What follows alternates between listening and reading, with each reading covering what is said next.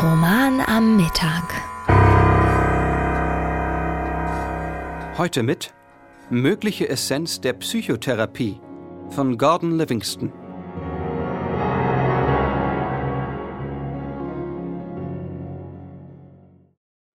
Ach, all die Kränkungen und Beleidigungen, die Rüffel und vor allem die unerfüllten Träume.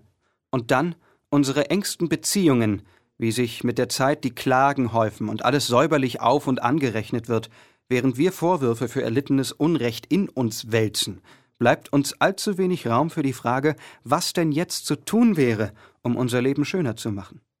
Für viele ist die Vergangenheit zwar ein peinigender, aber doch auch immer wieder unterhaltsamer Film, den sie endlos in sich ablaufen lassen. Er enthält alles, was uns zu dem machte, was wir jetzt sind, das ganze Elend, die Dramatik, die Deutungen. Dass er sich auch, gegen die Erinnerungen anderer Zeugen gehalten, weitgehend als Werk unserer Fantasie erweisen könnte, tut seiner bannenden Kraft keinen Abbruch. Aber wozu? Wir können ja an den Teilen, die wir gern anders gehabt hätten, nichts mehr ändern. Weshalb halten wir dann an unserer Empörung und unserem Unglück fest? Verspricht das einen Nutzen? Wir können nur über das Verzeihen und Loslassen, das einfachste und schwierigste überhaupt, mit der Vergangenheit ins Reine kommen.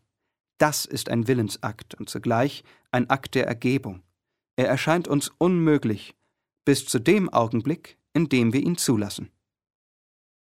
Das war Mögliche Essenz der Psychotherapie von Gordon Livingston aus dem Buch zu früh alt und zu spät weise.